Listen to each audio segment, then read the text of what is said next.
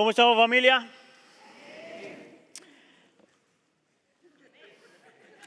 ¿Cómo estamos familia? Ahora sí están emocionados por la hermana Bertita, ¿verdad? Sí, eso fue lo que pasó. Para todos los que no me conocen, mi nombre es Aníbal. Sean todos una vez más bienvenidos a la Iglesia del Pueblo, ya sea que están aquí con nosotros, están con nosotros adorando en casa. Hoy continuamos con nuestra serie basada en el Evangelio de Mateo, que le hemos llamado El Rey y su Reino.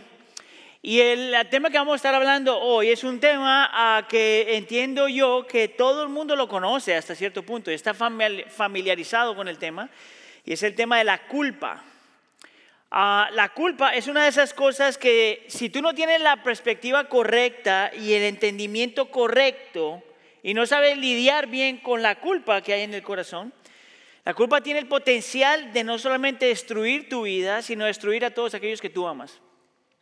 Es más, si hay algo que el mundo secular y el mundo cristiano tienen de acuerdo, están de acuerdo, es en esta realidad de que la culpa es, si no se sabe tratar bien, tiene consecuencias catastróficas. La diferencia entre el mundo secular y el mundo cristiano es cómo nosotros lidiamos con la culpa. Para el mundo secular, de parte del consejo es decir, bueno, si tienes culpa, eh, distráete un poquito. Si tienes culpa, pretende que no está ahí. Si tienes culpa, eh, pretende que no hay nada mal. Si tienes culpa, trata de convencerte a ti mismo de lo bueno que eres. O si tienes culpa, échale, la culpa a los demás. Esa es más o menos la posición secular frente a la culpa. Por otro lado, la Biblia nos muestra algo completamente diferente. La Biblia dice al creyente que si tú estás luchando con culpa, la solución no es en el distraerte o pretender o convencerte o echar la culpa a los demás. La solución se encuentra en reconocer que tienes culpa, confrontar la culpa, lidiar con la culpa e ir a los pies de Cristo. Y eso es de lo que vamos a hablar hoy. Esos son mis tres puntos para hoy. Vamos a hablar del peso de la culpa, la raíz de la culpa y la libertad para o de la culpa. ¿Estamos? Necesito que me haga un favor. Mire a la persona que está a lo suyo y hágale la pregunta. ¿Está luchando con culpa el día de hoy? Dígale. Ok. Déjeme lo preparo porque este texto es un poquito pesado. Es una de las razones por la cual nosotros eh, escogimos predicar a lo largo del Evangelio para que no pasáramos por la tentación de solo hablar de los pasajes que son fáciles de hablar, sino que nos sometamos como iglesia a lo que la escritura dice y lidiemos juntos con los pasajes complicados de la escritura. Vamos entonces con el primer punto, el peso de la culpa. Mire, este es un pasaje que aunque es complicado es también bien hermoso. Es más, encontramos un pasaje que es un versículo que es supremamente conocido por mucha gente. Supremamente conocido, conocido por cristianos y conocido también por no cristianos. Mire lo que dice el versículo 28, vengan a mí todos los que están cansados y cargados y yo los haré descansar. ¿Cuántos de ustedes han escuchado ese versículo antes? ¿Cuántos de ustedes han escuchado una prédica por lo menos acerca de eso? Bueno, como ya todo el mundo sabe, pues entonces ni para qué predicar, ya se lo sabe. Es un versículo bien hermoso en realidad y se puede aplicar a diferentes situaciones, a diferentes personas, en diferentes contextos y pasando por diferentes situaciones. En realidad el versículo se puede utilizar donde a cualquier persona que esté pasando por una situación difícil podemos decir, el Señor te dice que vengas a Él si estás cargado o cansado y Él los hará descansar. Lo que yo quisiera invitarte a considerar es que aunque ese versículo sí se puede aplicar a diferentes personas en diferentes contextos, pasando por diferentes situaciones, la razón primordial por la que ese texto está ahí es hablándole a un grupo de personas que están llenos de culpa. No solamente las personas que están luchando y la situación está difícil, pero el contexto del texto demanda que nosotros apliquemos ese versículo a personas que están luchando con la culpa. Escuche, la palabra cansados en el texto se puede traducir como no solamente cansados físicamente, pero agotados espiritualmente. Alguien que le está luchando en su corazón o está luchando espiritualmente. La palabra cargado literalmente se tiene que entender como alguien que está cargando algo que no se puede deshacer de aquella cosa. Y cuando tú pones estos dos conceptos juntos, Cristo está hablándole a un grupo de personas que están exhaustos, cansados, agotados de cargar esta cosa toda su vida. Que no importa lo que hagas, cómo lo hagas, cuándo lo hagas. No importa si tratas de ah, distraerte, no importa si tratas de comprar la felicidad, no importa si aún tratas de balancear las cosas, porque eso es parte de la lucha para el ser humano. Piensa que porque ha caído aquí en un montón de cosas, si yo balanceo la balanza, entonces me voy a sentir mejor. Es por eso que hay muchos aún dentro de la iglesia que sienten que tienen que hacer muchas cosas buenas para que al final del camino como que Dios ponga las cosas en la balanza y diga, no, no, no, si te ganaste la salvación. Pero el texto no está hablando de eso. El texto le está hablando a gente como tú y como yo, que todavía está luchando con la culpa. Ahora, si tú eres un buen congregante, tienes que hacerle una buena pregunta al predicador. ¿De dónde sacaste eso? Y la respuesta es súper simple. Al principio del texto, en el versículo, versículos 20 y 21, el Señor hace claro que está llamando a la gente a arrepentimiento. La razón por la que el Señor Jesús llama a la gente a arrepentimiento es porque la parte de abajo te dice que están luchando con esta culpa que no los deja en paz. Esta culpa que están cargando, esta culpa los cuales tiene exhaustos, esta, grupo, esta culpa de la cual no se pueden deshacer. Y parte de la razón por la que el Señor Jesús llama arrepentimiento es porque el arrepentimiento es la solución frente a la culpa si no hay arrepentimiento, la culpa sigue ahí. El arrepentimiento, nosotros reconocer que hemos hecho algo mal, que hemos fallado, que hemos herido a alguien y hemos, por lo tanto, herido a Dios. Que todo lo que hemos hecho mal tiene consecuencias verticales y tiene consecuencias horizontales. Que no solamente hemos pecado contra Dios, pero hemos pecado contra otros. Y que no solamente hemos pecado contra otros, sino que al mismo tiempo estamos pecando contra Dios. El arrepentimiento requiere honestidad, que no hay excusa, que lo que has hecho mal está mal y por lo tanto se requiere arreglar las cosas con nuestros prójimos y con nuestro Dios.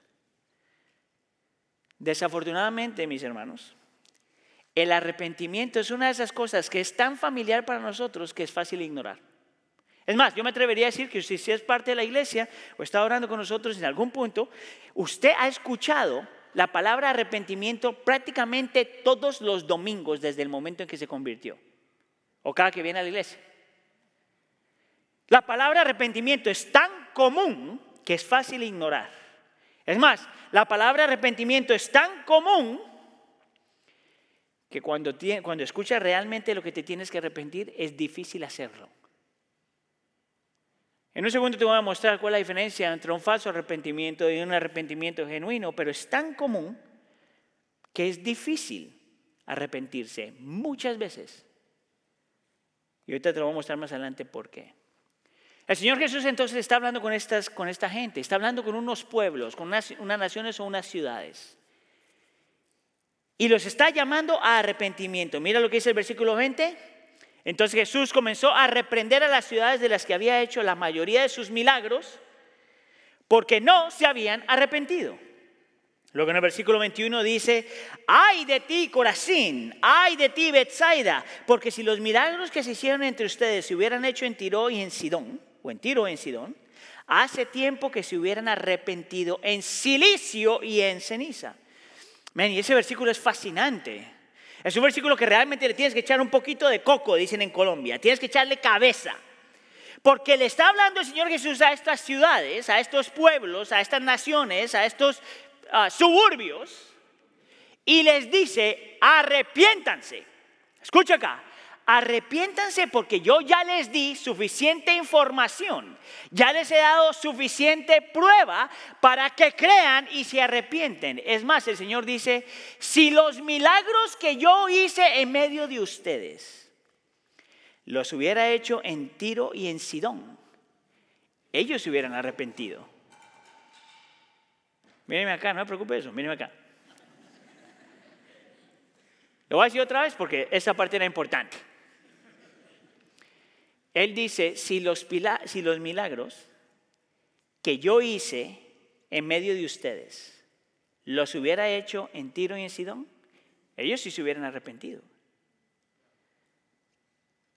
Eso es súper interesante porque entonces te dice que el Señor sabía lo que tenía que hacer a esas ciudades y no lo hizo. Y que en su gracia le está permitiendo ver a esta gente, a escuchar, a mostrarles, le está mostrando algo a esta gente, porque Él sabe exactamente lo que la gente necesita para poder creer y arrepentirse. Y esta gente a propósito no lo está haciendo.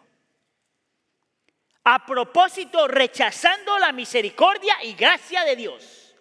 Rechazando lo que han visto y oído. Y es por eso que el Señor Jesús entonces dice, porque esa es la actitud de su corazón, versículo 22 por eso les digo que el día de juicio será más eh, más tolerable el castigo para Tiro y Sidón que para ustedes. Más tolerable para esa gente que no sabía, vamos a ponerlo entre comillas, ahorita te explico eso, para, que para ustedes. Y aquí una vez más, si usted ha estado caminando con nosotros en el Evangelio, aparece este concepto del juicio. Y te dice que la culpa es la evidencia que tú sí mereces un juicio. Ahora, si tú eres parte de la cultura moderna y has sido influenciado por la cultura moderna, a lo mejor tú crees, a lo mejor, a lo mejor tú crees que, por, que cuando Dios trae juicio sobre alguien, suena casi como que fuera algo injusto. Lo que yo quiero que tú veas por un segundo aquí es que el Señor juzga de acuerdo a lo que ha mostrado. Que el Señor juzga de acuerdo a la forma en que ya te ha iluminado. Que el Señor juzga de acuerdo a lo que tú ya conoces que Dios nunca juzga a alguien de acuerdo a lo que no conoce. Ese es todo el argumento de Pablo en Romanos capítulo 1 y 2, cuando dice que nadie es inocente porque todos hemos sabido algo de Dios y todos tenemos una conciencia para saber lo que es bueno y malo. La naturaleza te habla del Señor y la conciencia te dice lo que está bien y mal. Por lo tanto, no hay nadie, nadie que va a llegar a la presencia del Señor y va a poder decir, yo no sabía. Nadie.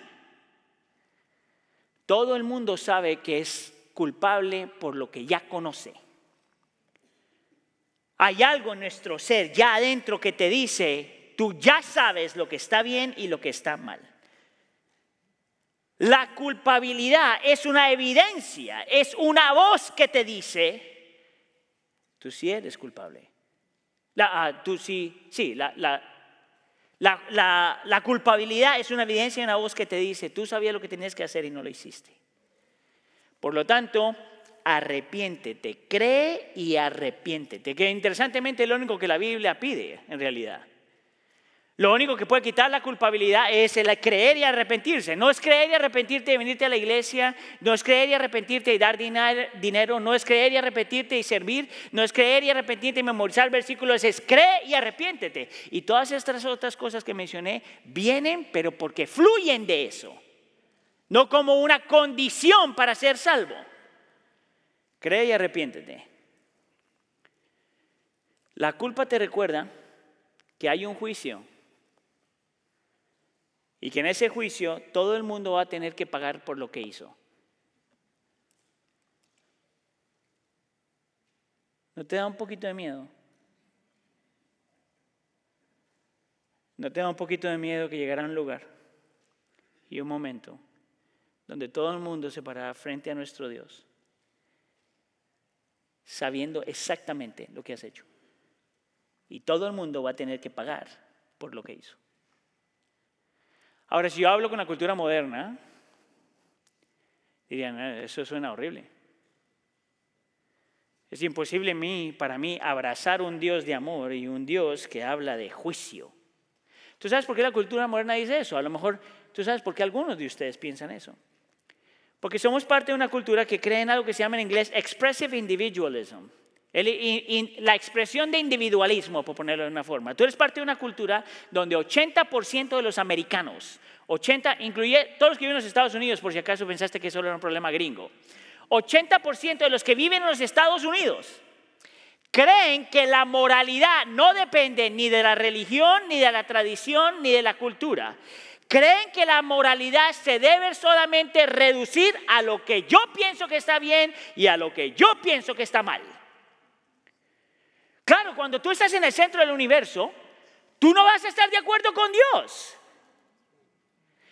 Lo, inconsistente de esa forma de pensar es que si eso es verdad, si yo decido lo que está bien y lo que está mal, si tú decides lo que está bien y lo que está mal, porque no queremos lidiar con el juicio, entonces el problema es que si yo decido lo que está bien y mal, entonces toda la moralidad deja de existir. Mira, te lo voy a poner este ejemplo. Vamos a decir que tú vienes a la iglesia como un buen cristiano. Hasta traes ofrenda. Y tú me vienes a saludar y yo, la que te meto un cachetadón. Simplemente porque me dio ganas. Y tú me dices, Aníbal, eso está mal. La violencia está mal. Y yo te digo, eso está mal para ti, pero no para mí. Eso es lo que pasa cuando el individuo define lo que está bien y lo que está mal. Toda moralidad en general desaparece. No, solo eso, no solamente eso, sino que una persona que abraza esta forma de pensar, no solamente toda moralidad está afuera, sino que eh, si tú miras la vida práctica, en realidad eres completamente inconsistente. Y esto yo me atrevería a decir que muchos de los cristianos luchan con esta. ¿Sabes por qué? Porque si tú defines lo que está bien y lo que está mal, entonces tú también decides quién está bien y quién está mal. Escuchen, te voy a dar un ejemplo bíblico para que veas que lo que estoy diciendo sale de la Biblia.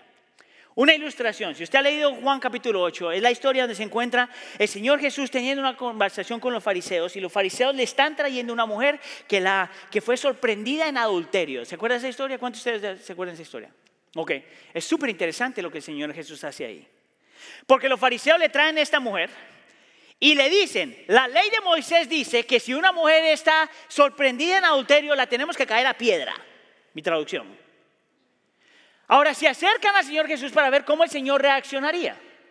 Porque están tratando de, hacer que el Señor caiga ah, públicamente enfrente de la gente. Ellos sabían que si el Señor Jesús dice, no la apedreen, entonces estaría yendo en contra de lo que el Antiguo Testamento dice. Pero si el Señor Jesús dice, apedréenla, entonces está yendo en contra de lo que Él dice que es amor. ¿Viste lo que esta gente está diciendo? Es una forma de pensar brillante, porque el pecado también es brillante. Pero el Señor Jesús que sabe todo lo que hay que saber y que discierne aún los pensamientos del corazón, hace algo que me parece súper interesante. Se voltea a toda esta gente y les dice, el que sea libre de culpa, tire la primera piedra. Escucha acá, entre más viejo usted es, más pecados tiene. Y es por eso que el texto dice que del, más mayor al más jovencito se empezaron a ir uno por uno, los mayores primero. ¿Tú sabes por qué? Porque entre más has vivido, más has pecado. La cultura moderna mira ese versículo y dice, yes, I love that Jesus. A mí sí me gusta el Jesús que no condena a nadie. Me gusta el Jesús que le cayó encima a toda esa gente religiosa. Me gusta el Jesús que no tiene divisiones ni moralidad. Perdonó a la mujer. Y el Señor Jesús se voltea y mira a la mujer y le dice, yo no te condeno, vete y no peques más. Dame te traduzco eso en las palabras de Aníbal. Deja de acostarte con gente que no es tu esposo. Guarda el sexo para el matrimonio vete y no peques más. Y la cultura moderna escucha eso y dice, ah, eso sí, no. Me gusta el Cristo que no condena a la gente, pero yo no tengo un Cristo que me dice qué tengo que yo hacer con mi sexualidad. Es por eso que la cultura moderna tiene problemas con un Dios que trae juicio. Porque el, el, Dios que trae juicio es el Dios que dice lo que está bien y lo que está mal. Y tú y yo, por dentro, sabemos exactamente lo que está bien y lo que está mal. Por lo tanto, tú y yo, en este momento, ahorita, al escuchar este sermón, sabes que te mereces el juicio de Dios.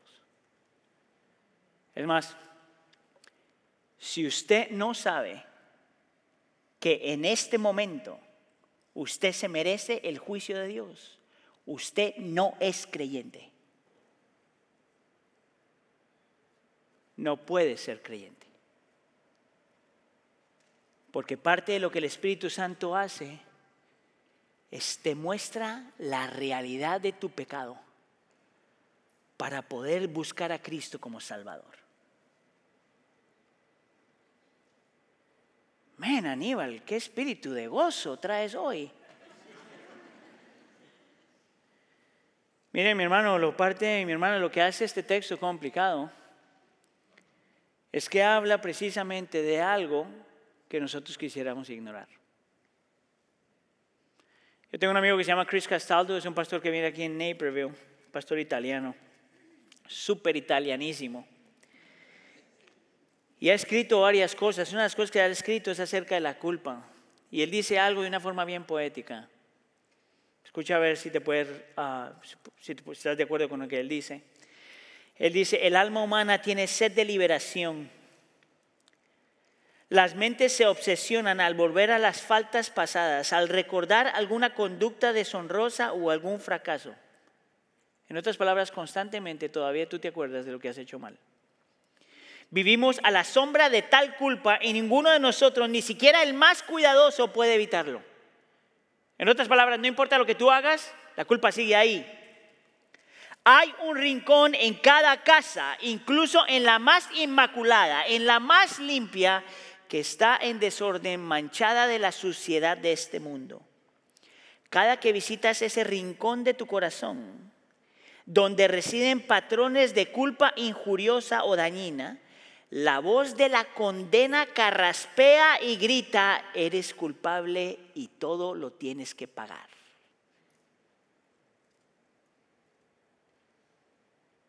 Tú eres culpable. Y yo soy culpable y todo lo tenemos que pagar. ¿No te da temor ese versículo? Es esa clase de gente que el Señor le dice, vengan a mí todos son los que están trabajados y cansados. Ese es el peso de la culpa. El peso de la culpa. Que no importa lo que hagas, no te puedes deshacer. Es por eso que el Señor llama a arrepentimiento. Cree y arrepiéntete. Pero ¿sabes qué es lo interesante? Te lo dije al principio, que por más de que eso se escucha tan fácil, no es tan fácil, mi hermano. Mire, se lo voy a poner así. Hay pecados que usted ha cometido por los cuales te es fácil decir perdón. Y hay pecados que has cometido que te cuesta un montón, aunque sabes que estás mal. La pregunta es ¿por qué? ¿Por qué preferimos caminar con culpa si sabemos cuál es la solución? ¿Por qué permitimos vivir una vida así, con esta carga tan increíblemente pesada, si sabemos que hay una solución? ¿Por qué hacemos una diconomía en la clase de pecados que decide, pedimos pedir perdón y otros pecados que no? Esos todavía no. ¿De dónde sale eso? Y yo me atrevería a decir que es que hay un pecado detrás del pecado. Punto número dos, la raíz de la culpa. En el versículo 21 el Señor Jesús está comparando estas dos ciudades con Tiro y Sidón. Pero miren el versículo 23 que compara otra ciudad, Capernaum, y la compara con otra ciudad que muchos de nosotros conocemos. Versículo 23. ¿Y tú, Capernaum, acaso serás elevada hasta los cielos? Hasta el Hades descenderás, porque si los milagros que se hicieron en ti se hubieran hecho en Sodoma, esta hubiera permanecido hasta hoy. ¿Notaste que hace lo mismo con esta ciudad, con Capernaum, que hizo con las otras dos ciudades? Le dice, si los milagros que yo hubiera hecho en tu, en tu medio, los hubiera hecho en Sodoma, ¿se acuerdan la historia de Sodoma y Gomorra? Ellos se hubieran arrepentido. Ahora la pregunta que tú tienes que hacer es esta. ¿Qué tienen en común todas estas ciudades? ¿Por qué es que están lidiando con la culpa? ¿Por qué es que les cuesta creer y arrepentirse? ¿Qué es lo que hay en el corazón de toda esta gente que no le permite rendirse al Señor? Y la respuesta es súper simple. El orgullo. Escucha acá, iglesia. El orgullo, por definición, es que tú te sientes y yo me siento superior a los demás. Es más, esto es súper loco. Nosotros nos creemos superiores aún en nuestra buena moralidad. Vamos a decir que nos podemos aún sentir superiores cuando tú eres rápido para arrepentirte. Porque en el corazón tú dices, yo sí me arrepiento rápido, aquel no. El orgullo es el pecado detrás del pecado. El orgullo te hace pensar que sabes más de lo que sabes. El orgullo ah, te pone a ti en el centro del universo. El orgullo hace mucho de ti y poquito de los demás y poquito de Dios. El el orgullo es ceguera a lo que realmente eres y necesitas. ¿De dónde sale eso en el texto?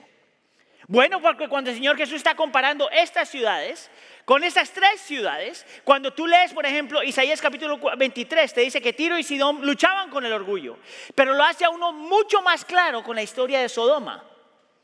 Mire, yo sé que usted conoce, para los que son parte de la iglesia por un tiempo, usted sabe la historia de Sodoma y Gomorra, ¿verdad? Donde el Señor trae juicio. Y lo interesante es que todo el mundo dice, mucha gente dice, que el pecado más grande de Sodoma era, era su inmoralidad sexual. Es ahí donde mucha gente piensa que el peor pecado que alguien puede cometer es la inmoralidad sexual de todos sus colores y sabores. Lo interesante es que cuando tú lees Ezequiel capítulo 16, versículo 56, la Biblia te dice que el pecado detrás de la inmoralidad sexual y que el pecado detrás de todo pecado, incluyendo Sodoma lo dice, es el orgullo. La inmoralidad sexual viene a decir, yo sé lo que yo quiero y necesito. Aplica eso a todos tus pecados. Un corazón que dice, yo sé quién soy yo, yo sé lo que yo necesito. El orgullo es el pecado detrás del pecado. El orgullo es la razón por la que no podemos someternos o no queremos someternos a lo que sabemos. El orgullo es lo que te lleva a la culpa. El orgullo es lo que te lleva a este cansancio espiritual, a esta carga espiritual. El orgullo es decirle a Dios, yo sé más que tú, yo sé lo que yo necesito. El orgullo es el que pone diferentes categorías de pecados. El orgullo es lo que resiste el Espíritu Santo y crea un corazón de individualismo. El orgullo es lo que te hace para ti tan difícil creer y arrepentirte. O matas a tu orgullo o tu orgullo te mata a ti. ¿Sabes por qué estás luchando con culpa? ¿Sabes por qué mereces juicio? Porque tu corazón y mi corazón está amarrado al orgullo. Porque parte de lo que se dañó en Génesis capítulo 3 cuando el pecado entra al mundo es un corazón que cree, que sabe lo que es correcto y define lo que está bien y está mal. ¿Cómo puede ser que esto que se siente tan bueno es lo que el Señor me quiere quitar? ¿Sabes esa es una canción? De una persona que está eh, cometiendo adulterio. Uf, se me acaba de venir una historia ahorita en la mente. Escuche acá. Hay una canción, ni le voy a decir el nombre porque hasta no vale la pena, pero es una canción donde están dos hombres hablando. Un hombre le dice al otro, tengo que ayudar, tienes que ayudarme porque estoy luchando, estoy con una mujer prohibida, una mujer que no es su esposa. El amigo le dice, dale, sigue tu corazón. El otro le dice, no, no, no, no, no, no, es una mujer que no me pertenece a mí, le pertenece a otra persona. Y el otro le dice, ¿quién sabes tú si a lo mejor el hombre ni siquiera la ama? Tú dale. Y este le dice, no, no, no puedo, no es una mujer mía, me está ganando la, lo que sea, me está ganando la pasión. Y el otro le dice, dale muchacho, dale rienda a tus deseos y tu corazón, que tú no sabes que a lo mejor tú sí eres el hombre para la mujer. Y la canción es como por tres minutos. Y al final de la canción, este le dice, salí con tu mujer.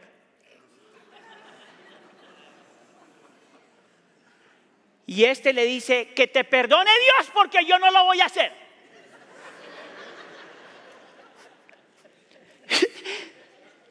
Man, I should have used that illustration en los otros dos servicios. Eso es lo que pasa con una moralidad individualista. Tu orgullo no te permite ver. Tu orgullo te hace ciego. Y puedes aconsejarle a otro lo que tú no quisieras para ti. Es aquí entonces donde tú tienes que entender lo que significa el infierno. ¿Notaste tú en medio del texto que habla del Hades? Esa es la misma palabra para el infierno. Literalmente significa una tumba.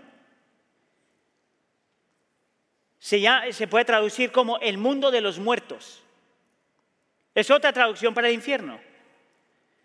Ahora mire, yo sé que todos nosotros venimos a la Biblia con este entendimiento de infierno de alguna figurita que tuviste de alguna imagen que alguien creó. Por ejemplo, cuando yo pienso en esto, yo me acuerdo en la clase de escuela dominical, en algún momento, una imagen donde está Satanás con los cachitos y el, y el, tenedor, ¿verdad? Y todo fuego atrás de él y la gente, ¡ah! Esa es la imagen que yo tengo del infierno.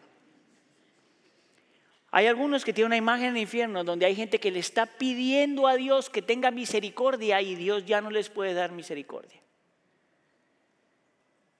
Yo quisiera invitarte a que consideres que esa no es necesariamente la imagen del infierno que la Biblia promueve. Yo quisiera invitarte a que tú veas que el infierno es el lugar donde se da rienda suelta al orgullo del corazón en la gente. Que la gente está tan mal en el infierno que ni siquiera pide, ni siquiera puede pedir por ayuda. Que están absorbidos tanto en sí mismos que ni siquiera quieren salir del infierno. ¿De dónde sale eso? El Hades, una descripción del Hades, aparece en Isaías capítulo 14. Te voy a leer solamente un par de versículos, versículos 3 y 14. Nomás quiero que lo escuches y lo consideres. Mira lo que dice la gente en el Hades. Pero tú dijiste en tu corazón, subiré al cielo, por encima de las estrellas de Dios, y me sentaré en el monte de la asamblea, en el extremo norte. Subiré sobre las alturas de las nubes y me haré semejante al Altísimo. El infierno no es un lugar donde la gente está pidiendo por misericordia ya. El infierno es el lugar donde finalmente Dios le dice a algunos, toma lo que tú tanto querías. El infierno es el lugar donde C.S. Lewis dice, la gente tiene lo que siempre quisieron, una vida sin Dios. C.S. Lewis también dice que hay dos clases de personas, aquellas a las que le dicen a Dios que se haga tu voluntad, o los que Dios le dice a la gente que se haga tu voluntad. ¿No es eso lo que Romanos dice? cuando Dios dice que te entrega a tus pasiones? ¿Tú sabes lo que es el infierno? Dios dejando que la gente tome lo que siempre quiso. Mire, si tienes conflicto con eso, lo único que tienes que hacer es leer Lucas capítulo 16. Y es una parábola, es una historia que Cristo creó para que nosotros entendiéramos. Lo interesante es que en esa parábola hay un hombre rico que ni siquiera le dan el nombre. Y está un hombre que se llama Lázaro. Yo quiero que cuando vayas a la casa tú lo leas y te vas a dar cuenta que este hombre, el hombre rico, está en el infierno y llama a Abraham para que le traiga agua. Y le dice a Abraham que vaya a su familia para que ellos no lleguen acá. ¿Sabes qué es lo interesante de esa parábola? Que el hombre nunca pide que lo saquen de ahí. ¿Tú sabes lo terrible que es? Escúcheme acá. ¿Tú sabes lo terrible que es que Dios te entregue a tu propio corazón? Lo peor que Dios puede hacer por alguien es entregarte a tu propio corazón. ¿Tú sabes por qué nosotros luchamos con culpa? Porque nuestro corazón hasta el día de hoy está lleno de orgullo. Porque nuestro orgullo es lo que nos hace hacer tonterías. Y es nuestro orgullo lo que nos recuerda que hasta el día de hoy nosotros sí merecemos el juicio. Este orgullo es lo que te impide en que tú creas y te arrepientas. O tú matas tu orgullo o tu orgullo te mata a ti. ¿Cómo le hacemos? ¿Cómo nos hacemos libres de eso? Esto es súper interesante acerca del arrepentimiento, ¿verdad? Es que si tú tienes un falso arrepentimiento, pues no tienes arrepentimiento. Entonces, por ejemplo, si tú te arrepientes por las consecuencias de tu pecado, eso no es arrepentimiento. Porque solo te estás arrepintiendo por las consecuencias de tu pecado, no por tu pecado. El problema con el arrepentimiento es que tú te puedes arrepentir para que no llegues al infierno. El problema es que no te estás arrepintiendo de tu pecado, te estás arrepintiendo para que Dios no te deje llegar allá. Por lo tanto, estás utilizando a Dios, no es porque creas en Dios. El problema es que la motivación del corazón en el arrepentimiento realmente importa. Ese es el problema. ¿Sabes cuál es el problema con la humildad?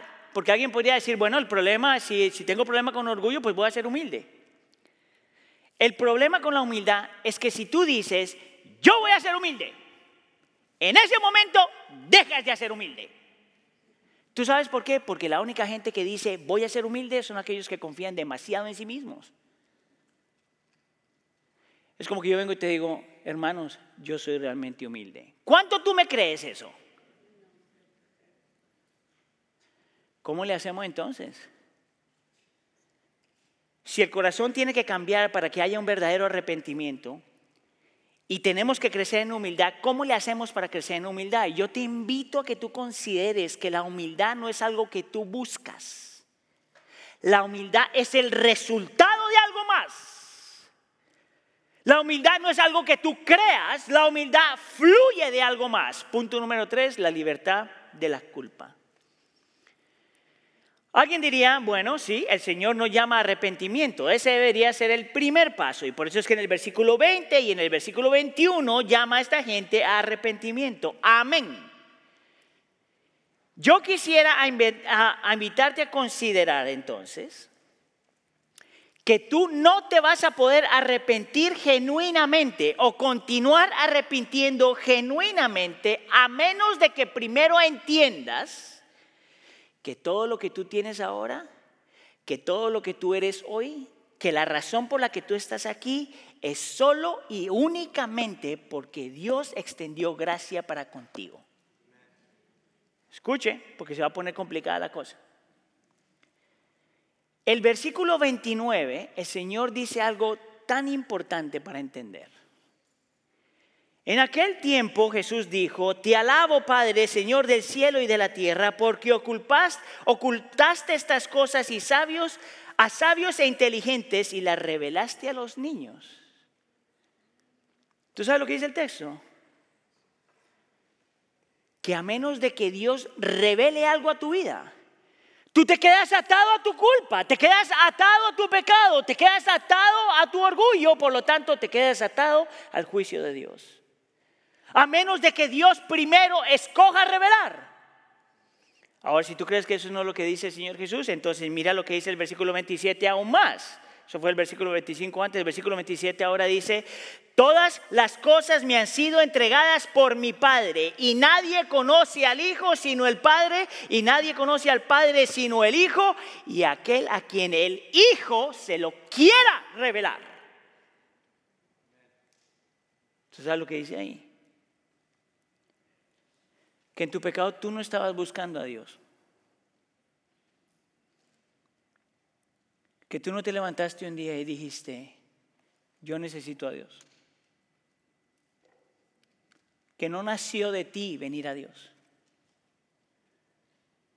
Porque estás y estoy y he estado y hemos estado tan atados a nuestro orgullo que seríamos como el hombre rico en el infierno que todavía no sabe que necesita a Dios.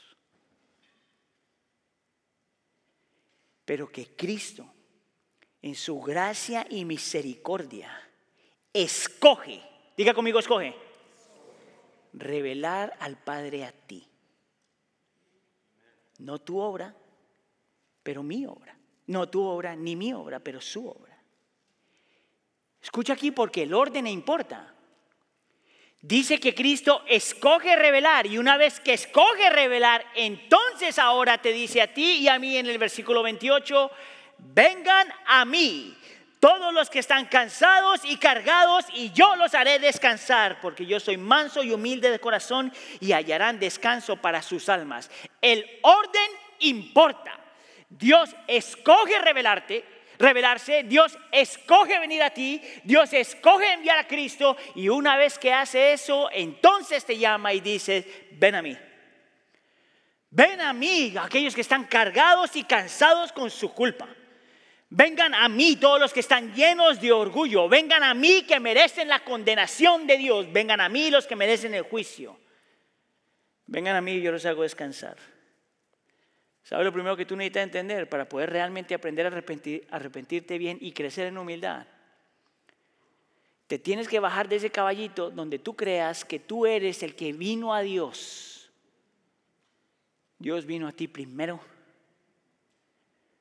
Tú estás aquí porque Dios te buscó primero. Y si hay alguna persona aquí o escuchando este sermón que dice, ¿cómo yo sé que estoy ahí? Tú sabes que la evidencia más grande que Dios está por ti es porque estás escuchando este sermón. Lo segundo, que te lleva a arrepentimiento y te ayuda a crecer en humildad, es poder ver la actitud de, de Cristo hacia el pecador. La última parte del versículo 29 dice, yo soy manso y humilde de corazón. ¿Sabías tú que hay 89 capítulos en los evangelios? Y este es el único versículo donde Cristo describe su corazón. Esto es por lo que Él quiere darse a conocer. Esto es lo que la gente debe saber más de Él que cualquier otra cosa. Que Él es ah, manso y humilde en el corazón. ¿Tú sabes lo que significa manso? Una persona que es comprensiva.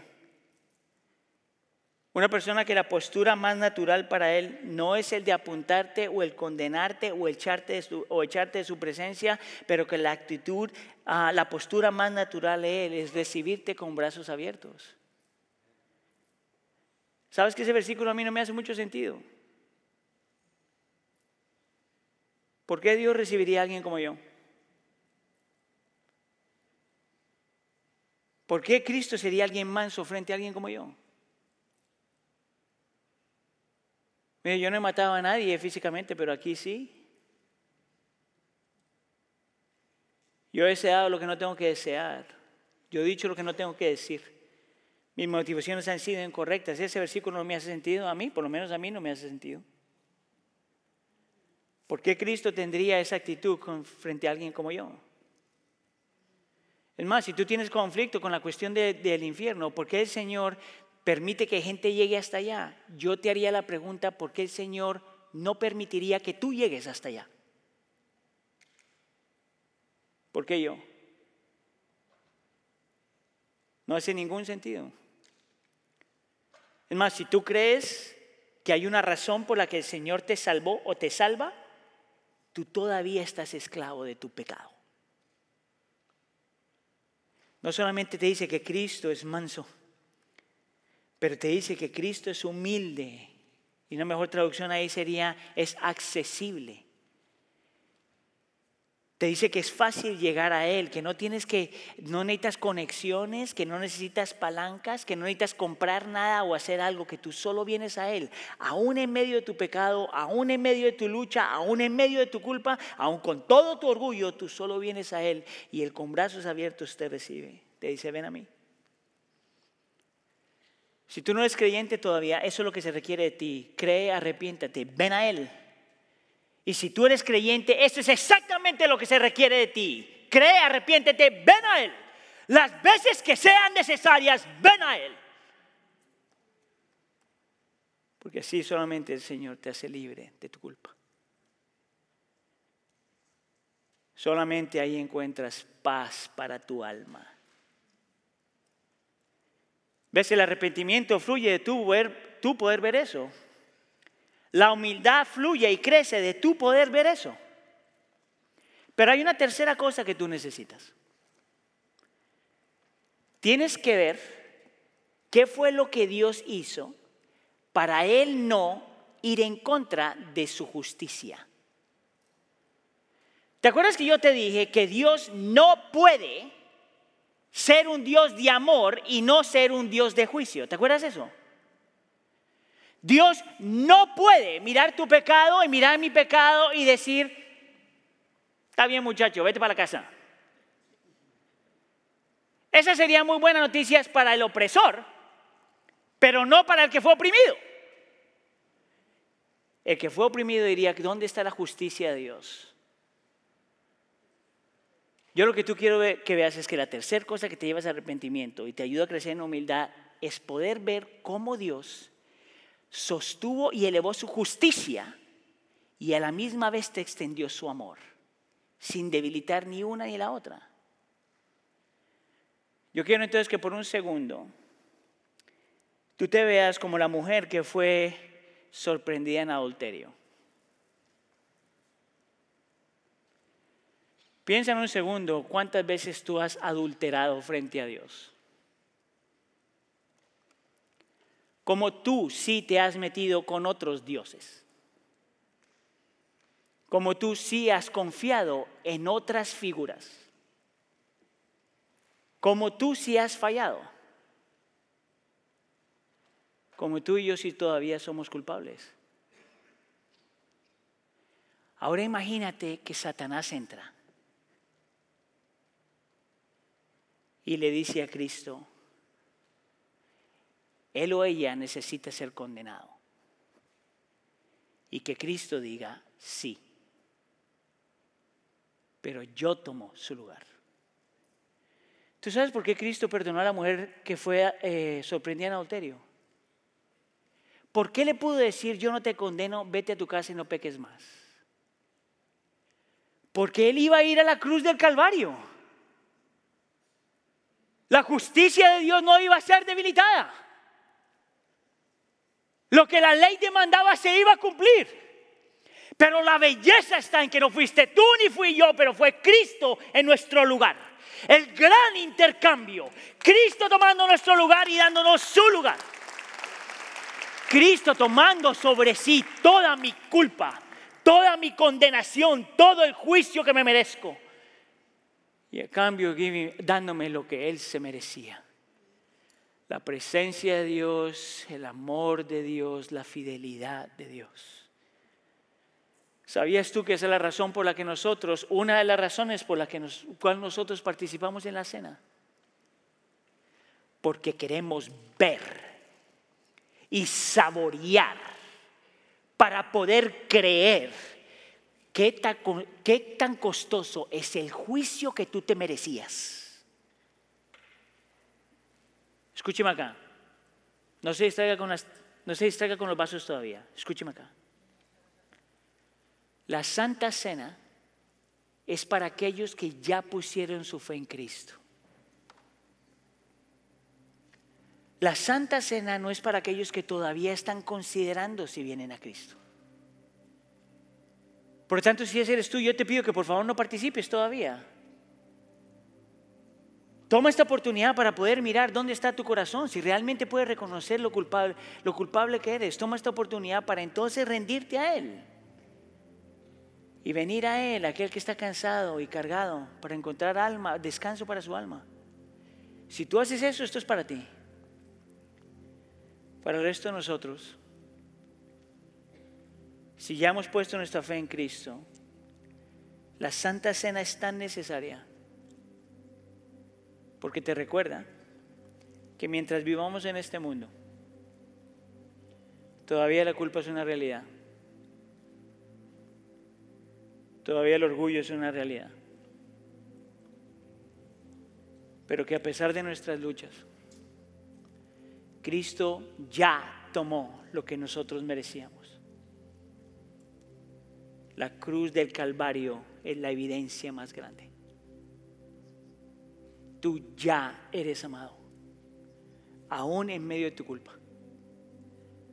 Por lo tanto, si Cristo ya pagó por tu pecado, tú no tienes que pagar por él. Dios no requiere dos pagos, solo uno. Y Cristo ya lo hizo. Amén.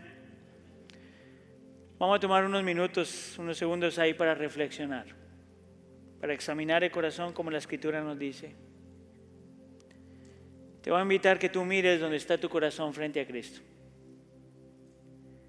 Si hay cosas en las cuales tú todavía no crees, pídele al Espíritu Santo que te ayude a creer. Si hay algo por lo cual tú te tienes que arrepentir, arrepiéntete. Toma unos segundos ahí.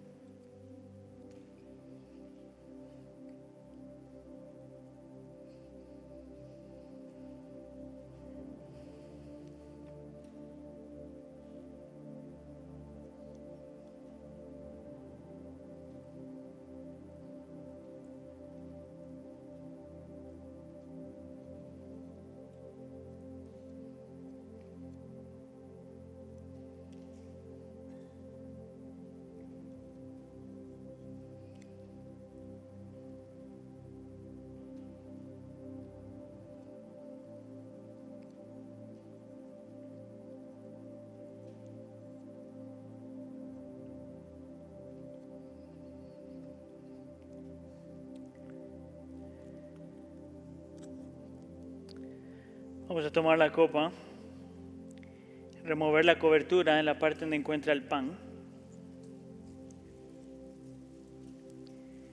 Y escucha lo que dice la escritura. El Señor Jesús, la noche en que fue entregado, tomó el pan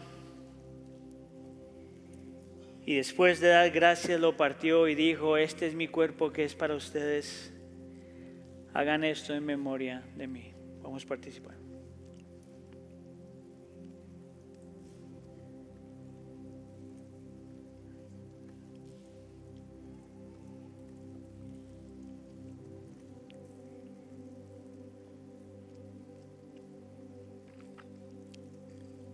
Vamos ahora a remover la cobertura, la parte del jugo.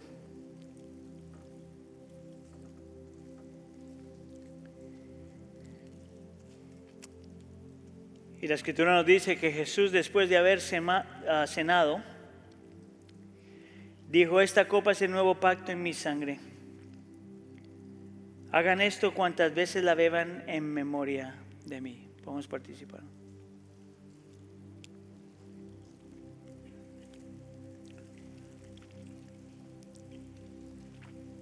Señor, el versículo 28 nos recuerda que nosotros ni hemos sido mansos, ni tampoco humildes.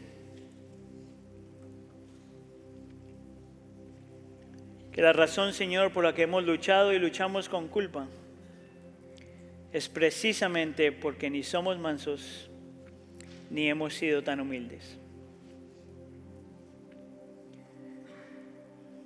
Señor, pero la escritura nos llama a venir a ti y eso es lo que hemos hecho.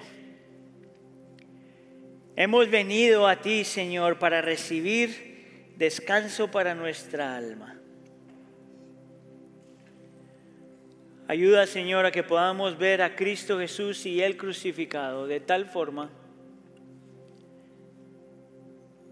que podamos vernos a nosotros en Él y Él en nosotros. Y encontrar una vez más descanso para el alma.